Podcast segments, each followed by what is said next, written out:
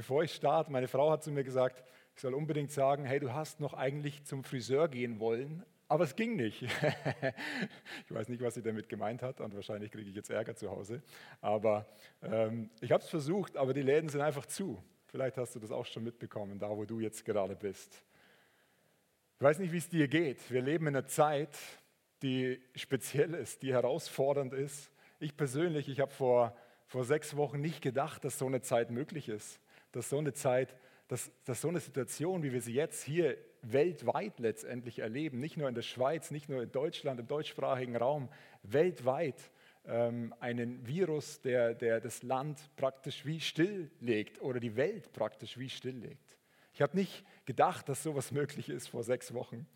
Ich weiß nicht, wie es dir geht, ob dir das bewusst war, aber wir merken, dass im Moment so viel aus dem Ruder läuft, dass so viel ähm, sich überschlägt. Du kannst die Nachrichten anmachen und praktisch im Minutentakt ähm, hörst du, wie, wie, wie sich die Nachrichten überschlagen, ähm, negative Auswirkungen, immer mehr Infizierte, immer mehr Schwierigkeiten, die Wirtschaft und so weiter, all diese Punkte.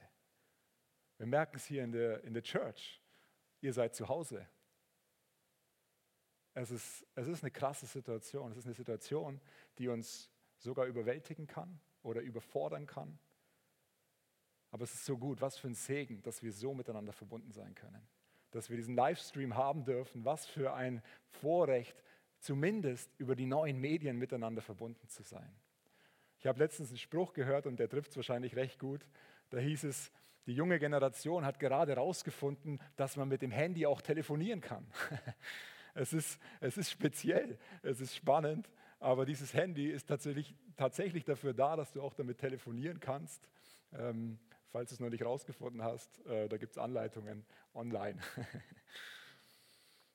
Was für ein Segen, dass wir miteinander ver verbunden sein können. Wir leben in einer Zeit von Verunsicherung, von Angst, von Sorgen an jeder Ecke. Du kannst es förmlich spüren. Ich bin heute Morgen äh, zur Church gefahren und es ist kein, ich habe kein Auto auf dem ganzen Weg gesehen.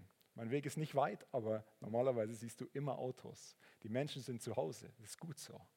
Das, was der Bund oder die, die Regierung uns vorgibt, wollen wir einhalten. Aber es fällt so schwer, unseren Fokus hoffnungsvoll zu behalten. Ich weiß nicht, wie es dir dabei geht. Wir haben ein Tempo vor dieser Krise erlebt in unserer Welt nach dem Motto immer schneller, immer weiter, immer höher, immer größer, immer, immer mehr. Und wir merken, dass dieses Motto im Moment komplett eingestampft wird. Dass wir wie in einer Zeit leben, wo alles heruntergefahren wird. Wirklich alles. Es ist nicht vorstellbar. Ganze, nicht nur ganze Orte, ganze, ganze Kantone oder Bundesländer, ganze Länder werden abgeriegelt. Dinge, die vorher nicht vorhersehbar waren. Und egal, wo du hinschaust, egal welches App du öffnest, egal ob du deinen Fernseher anmachst und die Nachrichten schaust, du kommst gar nicht mehr raus aus dem.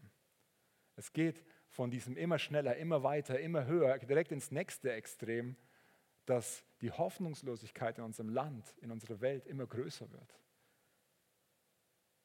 Man könnte jetzt da einstimmen in die Krise und sagen, hey, es ist wirklich schlimm. Und ja, es ist schlimm. Aber unser Auftrag als Christen, als Menschen, die eine Hoffnung in sich tragen, weil sie die Hoffnung kennen, Jesus Christus. Wir haben den Auftrag, gerade in dieser Zeit nicht in den Krisenmodus zu wechseln, sondern in den Hoffnungsmodus zu wechseln. Unsere Aufgabe ist es, Hoffnung zu verbreiten. Ich will dich einladen, sei kreativ, frag den Heiligen Geist, hey, wie, wie kann ich Hoffnung in meinem Umfeld gerade ganz konkret werden lassen? Wie kann ich, wie kann ich ähm, das praktisch werden lassen. Ja, du kannst für Menschen beten und ja, tu es, unbedingt. Aber es gibt noch so viel mehr super Möglichkeiten, um praktische Hilfe zu leisten. Es ist ganz spannend, wenn wir uns eine Definition, was ist eigentlich eine Krise? Wenn du dir diese Definition mal anschaust, eine Krise ist, wenn die Grundannahme über das Leben erschüttert wird. Jetzt eine Krise ist nicht, wenn du irgendwie finanzielle Probleme bis zum Ende des Monats überwältigen musst, das ist auch schlimm, aber das ist noch keine Krise. Eine Krise ist, wenn es um existenzielle Dinge geht. Wenn es darum geht, dass du einen deiner Liebsten vielleicht sogar verlierst, jemand stirbt. wenn, wenn dein Innerstes, was dich ins tiefste Mark trifft, erschüttert wird, das ist eine Krise. Dann sprechen wir von einer Krise. Menschen auf der Welt, die in Armut leben, in Armut, die nicht wissen, was sie am Morgen, am nächsten Tag essen sollen, die leben in Krisensituationen. Wir in der westlichen Welt, wir haben Krisen noch nicht wirklich erlebt, noch nicht in der Dimension, die, die gerade im Moment auf uns zukommt. Es geht um etwas Existenzielles. Und ich möchte heute mit euch gemeinsam eine Geschichte anschauen aus der Bibel, die mich bewegt hat, als ich die die Woche gelesen habe und wo ich glaube, dass es eine, die Geschichte hat die Kraft, dass wir unseren Fokus wieder richtig ausrichten. Ich möchte mit euch gemeinsam lesen, beziehungsweise ich werde sie euch ein bisschen mehr erzählen. Ihr werdet die, die Verse immer mal wieder eingeblendet sehen. Und es ist in Matthäus 14, Verse 22 bis 33. Da lesen wir eine ganz eindrückliche Begebenheit. Ähm, und ich möchte euch vorher noch den Kontext geben, weil der Kontext ist ganz speziell. Das ist direkt bevor diese Situation, auf die wir jetzt gleich eingehen, gestartet ist, ähm, hat Jesus das Wunder der Speisung der 5000 gemacht. Es sind Menschen zusammen gewesen und die hatten nichts zu essen, die hatten alle Hunger, heißt es. Und es gab einen Jungen, der hatte fünf Brote und zwei Fische. Und Jesus hat das gesegnet und wir lesen in dieser Geschichte, dass alle Menschen dort satt geworden sind. Und sie wurden nicht nur satt, sondern man hat sogar zwölf Körbe mit den übrigen Brocken, die noch übrig gewesen sind, noch zusammengesammelt danach. Es war Überfluss. Und die Jünger haben das miterlebt. Die Jünger waren direkt dabei bei diesem Wunder, bei dieser Vermehrung von Brot und Fisch und haben das direkt miterlebt. Und jetzt lesen wir im Vers 22, da heißt es, gleich darauf drängte er seine Jünger ins Boot zu steigen und ihm ans andere Ufer vorauszufahren, während er die Leute entlasse. So, Jesus drängt seine Jünger, ins Boot zu steigen und schon mal ans andere Ufer rüberzufahren. So, er gab ihnen mit anderen Worten sein Wort zu sagen, hey, fahrt ihr schon mal rüber, wir treffen uns dann drüben. Es ist wie eine Verheißung, könntest du sagen, wir werden uns am anderen Ufer treffen. Und die Jünger sind losgefahren und dann heißt es, Jesus stieg auf einen Berg, um ungestört beten zu können. Also er hat die Menschen noch entlassen, ist direkt auf den Berg gestiegen, um noch beten zu können. Der Berg war an dem See und er ist da drauf gestiegen. Und dann lesen wir weiter, mittlerweile war das Boot schon weit draußen auf dem See und es hatte mit schweren Wellen zu kämpfen, weil ein starker Gegenwind aufgekommen war. Und man könnte sagen, hey, die Welt bewegt sich gerade in einem mächtigen Sturm. So, wenn du das Bild nehmen willst, das sind die Wellen, die uns wie überfordern, überwältigen, die so, so krass sind, dass wir nicht mehr wissen, boah, kommen wir an, überleben wir das Ganze. Vieles gerät ins Wanken gerade. Das Gesundheitssystem, die Wirtschaft, ganze Existenzen. Menschen leiden Not, machen sich Sorgen. Und eigentlich war doch alles so stabil aufgebaut. Nach der Finanzkrise 2008, da hat man Rettungsschirme installiert um, um solche Situationen nie mehr erleben zu müssen. Und was ist jetzt? Manche sagen, es ist schlimmer, als es damals war, weil es um die Gesundheit auch noch geht. Es ist nicht nur die Wirtschaft, es ist auch noch die Gesundheit. Und eigentlich waren doch die, die Wirtschaftsprognosen für dieses Jahr so gut wie noch nie zuvor. Haben wir im Wetterbericht, um in dem Bild zu bleiben, irgendwas verpasst? Haben wir was übersehen? Das Gesundheitssystem so, noch nie so gut gewesen wie jetzt. Es gibt Medikamente, die, die es jetzt gibt, die, die es noch nie gab zuvor und die, die neue Durchbrüche in, in der Gesundheit, im Gesundheitswesen ähm, bewirkt haben. Aber der Wind, der gerade aufkommt, der Sturm, in dem wir gerade sind, das scheint ein hoffnungsloser, ein angstmachender, ja schier ein überwältigender Sturm zu sein.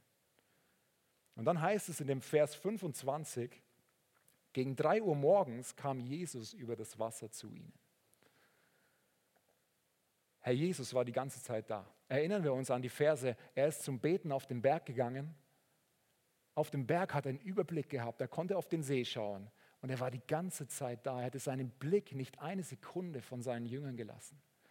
Er hat seinen Blick nicht eine Sekunde von dir gerade jetzt in deiner Situation gelassen. Er hat seine Augen auf dir auf deinen Lieben, die vielleicht gerade mit der Krankheit kämpfen oder mit den Auswirkungen davon. Er hatte die ganze Zeit seine Augen auf dir in dieser stürmischen Zeit. Er wusste, dass die Jünger eine stürmische Fahrt haben werden. Er ist Gott. Er wusste es, aber er hat ihnen zugetraut, dass sie ankommen. Er ist bei ihnen, er hat seine Augen auf ihnen gehabt. Und er hat auch jetzt seine Augen auf dir, auf uns.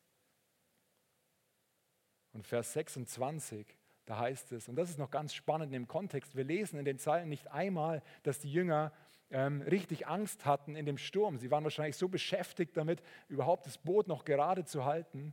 Und dann lesen wir im Vers 26, als ihn die Jünger sahen, wurden sie von Furcht gepackt. Er ist ein Gespenst, riefen sie, und sie schrien vor Angst.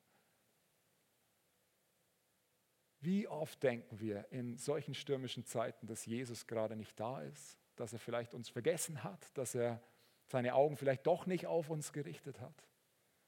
Ich weiß nicht, was du erlebt hast in deinem Leben, aber der Jesus ist da. Und dann kommt er in die Situation hinein und die Jünger sind schier überfordert. Es gibt Situationen in unserem Leben, da kommt Jesus auf eine Art und Weise, wie wir es nicht erwartet hätten, dass er kommt. Und wir werden erst, wir erschrecken uns und denken, oh, ist es wirklich? Und stell dir die Situation mal vor, du bist um drei Uhr nachts, mit in der dunkelsten Stunde auf dem Schiff. Es ist stockdunkel. Vielleicht hatten sie irgendwelche Öllampen angehabt, aber es ist stockdunkel. Die Wellen werden höher und höher, der Wind wird stärker und stärker und du bist mitten auf dem See und bist schon gepackt von, von Überforderung. Und dann kommt da auch noch ein Mensch auf, den, auf dem Wasser entgegengelaufen. Also wenn ich mir das mal so vorstelle und so durchdenke, vermutlich hätte ich mir auch Sorgen gemacht, ja, wer ist das denn jetzt? Und dann lesen wir im Vers 27, aber Jesus sprach sie sofort an. Erschreckt nicht, rief er, ich bin's. Ihr braucht euch nicht zu fürchten. Wow, erschrecke nicht, fürchte dich nicht. Du brauchst dir keine Sorgen zu machen, weil Jesus ist da. Er hat es verheißen. Er hat gesagt, hier, ich bin bei euch alle Tage bis ans Ende der Welt. Ich lasse euch nicht im Stich. Ich bin da. Und ja, vielleicht weißt du und kennst du diese Wahrheit, dass er da ist und du liest es vielleicht sogar in der Bibel und liest, hey, ja, da steht drin, er ist bei uns alle Tage und er lässt uns nie alleine. Aber es ist ein Unterschied, das zu lesen und das im Herzen zu wissen. So wie kannst du es schaffen, ähm, diese, diesen, diese, diese, diese schwierige Situation, in der wir gerade stecken, deinen Fokus auf ihn zu halten? Wie kannst du es schaffen, dem zu glauben, dass er da ist? Und die Antwort ist relativ simpel. Du brauchst eine Beziehung zu ihm. Du musst ihn kennen. Wenn du Jesus kennst, wenn du weißt, wer er ist, dann, dann weißt du, dass er da ist dann lebt er in dir. Er hat es verheißen. Er sagt, hey, ich will Wohnung in dir nehmen, in deinem Innersten, in deinem Herzen drin. Wisst ihr, die Corona-Krise, die zeigt uns einmal mehr, dass wenn wir unsere, unsere, unser ganzes Vertrauen auf Ärzte, auf Politiker, auf die Regierung, auf Virologen gesetzt haben, dann werden wir spätestens jetzt merken, hey, wir haben es nicht im Griff. Du kannst dich noch so gut jetzt abschotten und es ist gut, jetzt zu Hause zu bleiben, absolut. Wir empfehlen das unbedingt. Aber du kannst, du hast, wir, haben es nicht im Griff. Du hast es nicht im Griff. Du kannst dich noch so anstrengen, wenn du gedacht hast, dass all diese Rettungsschirme helfen. Wir haben es nicht im Griff.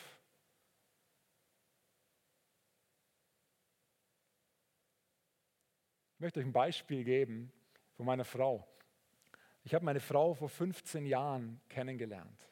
Und wisst ihr, dieses Vertrauen in sie, das ist gewachsen, mehr und mehr. Und ich kann sagen, ich, ich habe ein unendliches Vertrauen in sie. Ich könnte meine Hand für sie ins Feuer legen, weil ich, weil ich sie kenne, weil ich eine Beziehung, weil ich eine intime Beziehung zu ihr habe. Ich kenne ihr Herz, ich kenne ihre Werte.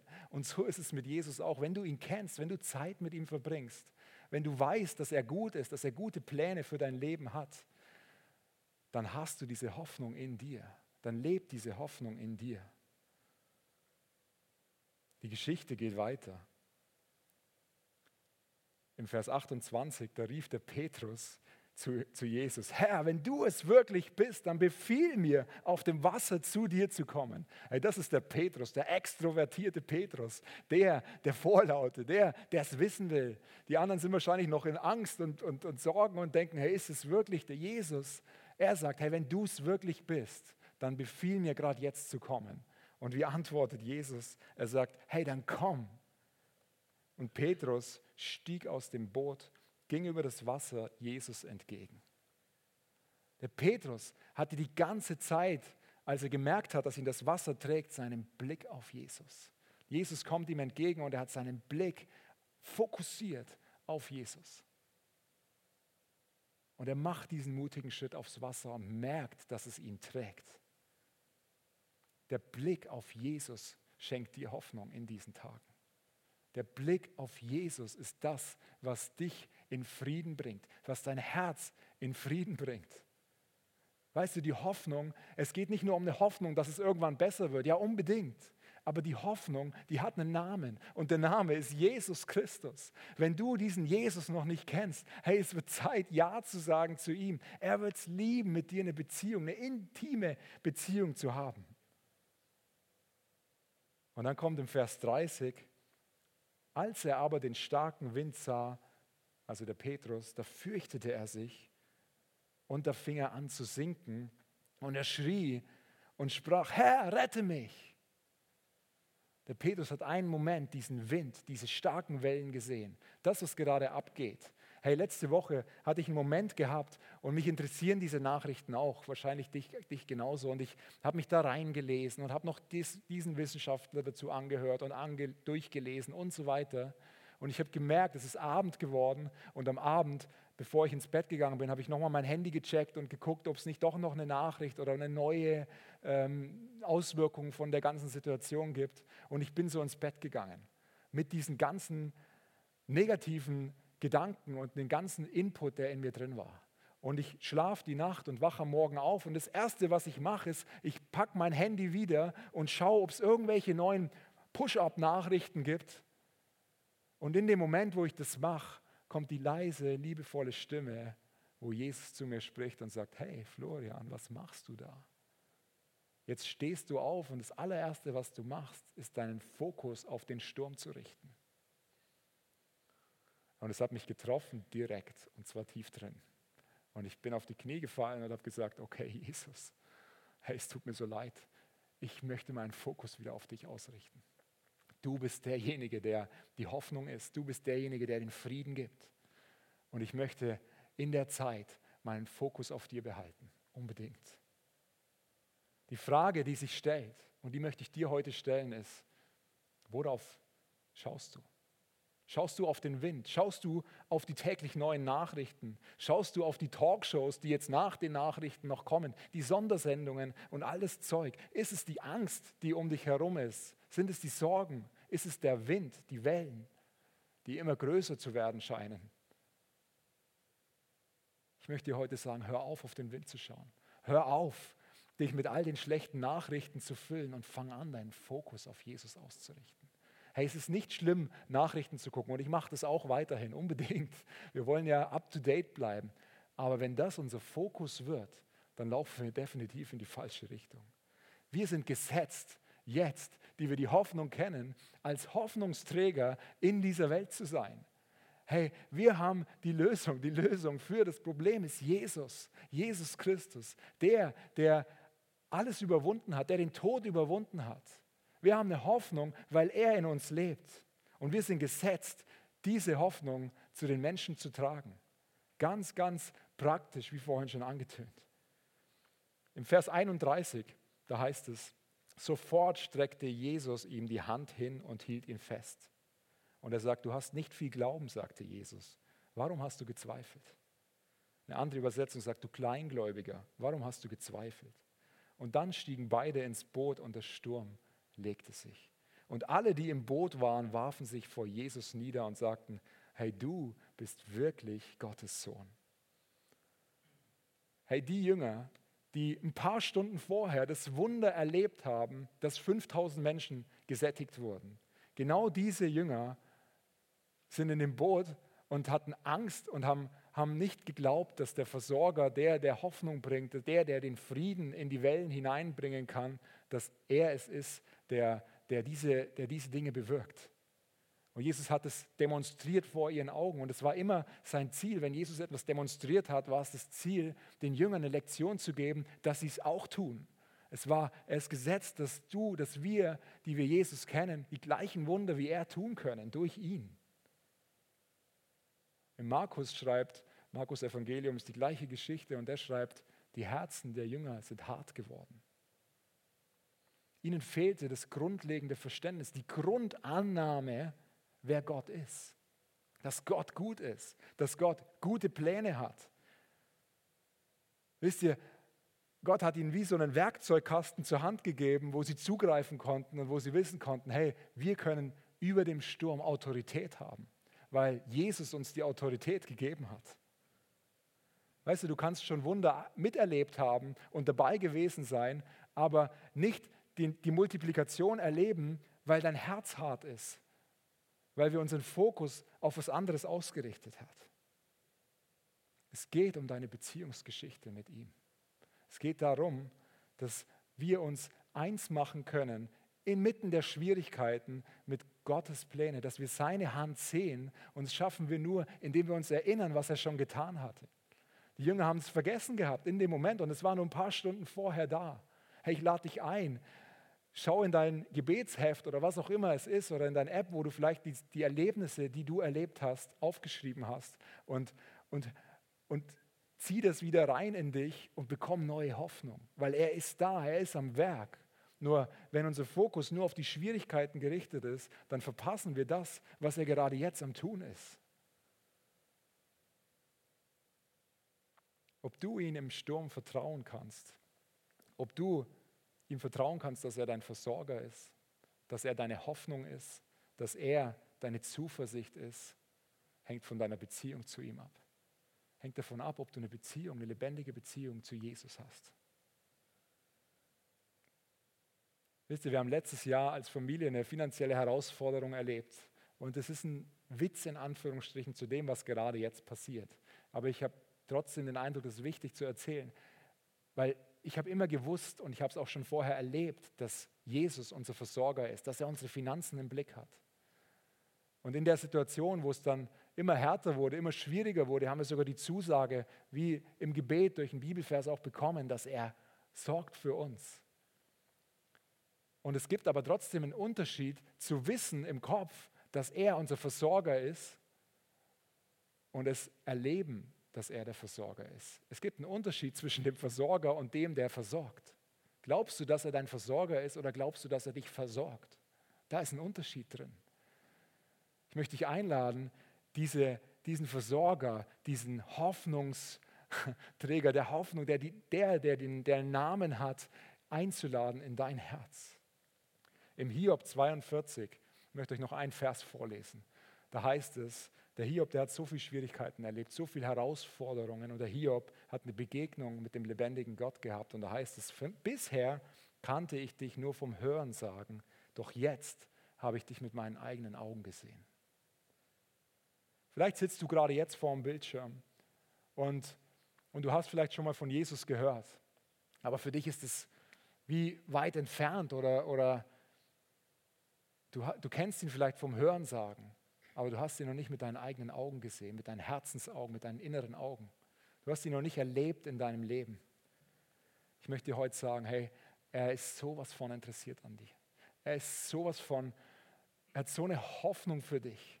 Er hat so einen Frieden für dich. Er liebt dich so sehr. Er, er möchte nichts mehr als eine Beziehung mit dir zu haben. Weißt du, er hat sein Leben für dich gegeben. Er ist ans Kreuz gegangen, damit du leben kannst, damit du Leben in der Fülle hast, ein ewiges Leben, das über den Tod hinausgeht. Er ist am Kreuz gestorben. Also die Bibel sagt uns, jeder von uns, der Jesus nicht in seinem Herzen angenommen hat, ist nicht gerecht vor Gott. Das heißt, es bedarf einer Entscheidung. Und ich möchte dich einladen, gerade in der jetzigen Zeit, dass du dein Herz öffnest und sagst, Herr Jesus, komm in mein Leben. Er hat gute Pläne für dich. Er ist der, der dir wirklichen Frieden geben kann. Mehr Frieden als, als alles auf dieser Welt. Er hat den Tod besiegt, er ist auferstanden. Er ist nicht nur ans Kreuz gegangen und dort für deine und für meine Schuld ähm, hat er sich hinnageln lassen, sondern er ist nach drei Tagen auferstanden, damit wir freien Zugang zu unserem himmlischen Vater haben können. Allein aus Gnade dürfen wir zu ihm kommen. Aber es, du bist praktisch ein Gebet davon entfernt, Ja zu Jesus zu sagen. Die Bibel nennt es Buße zu tun, umzukehren, zu sagen, hey, ich bin auf dem falschen Weg unterwegs gewesen, ich verändere mein Denken und ich richte meinen Fokus neu auf ihn aus. Ich möchte mit dir jetzt gleich ein Gebet sprechen und wenn du magst, dann sprich es doch einfach nach. Du kannst es jetzt gerade zu Hause machen. Und es ist ein ganz einfaches Gebet. Und du darfst es einfach, einfach hinterher beten. So, Jesus, ich danke dir, dass du mich so sehr liebst. Ich danke dir, dass du für mich persönlich am Kreuz gestorben bist. Dass du auferstanden bist und den Tod besiegt hast. Ich erkenne an, dass ich ohne dich schuldig bin. Und ich kehre um von meinen eigenen Wegen und möchte mit dir den Weg gehen. Ich möchte dich ans Steuer lassen. Komm du in mein Leben, in mein Herz und führe und leite du mich von jetzt an. Amen. Hey, wenn du das Gebet jetzt mitgesprochen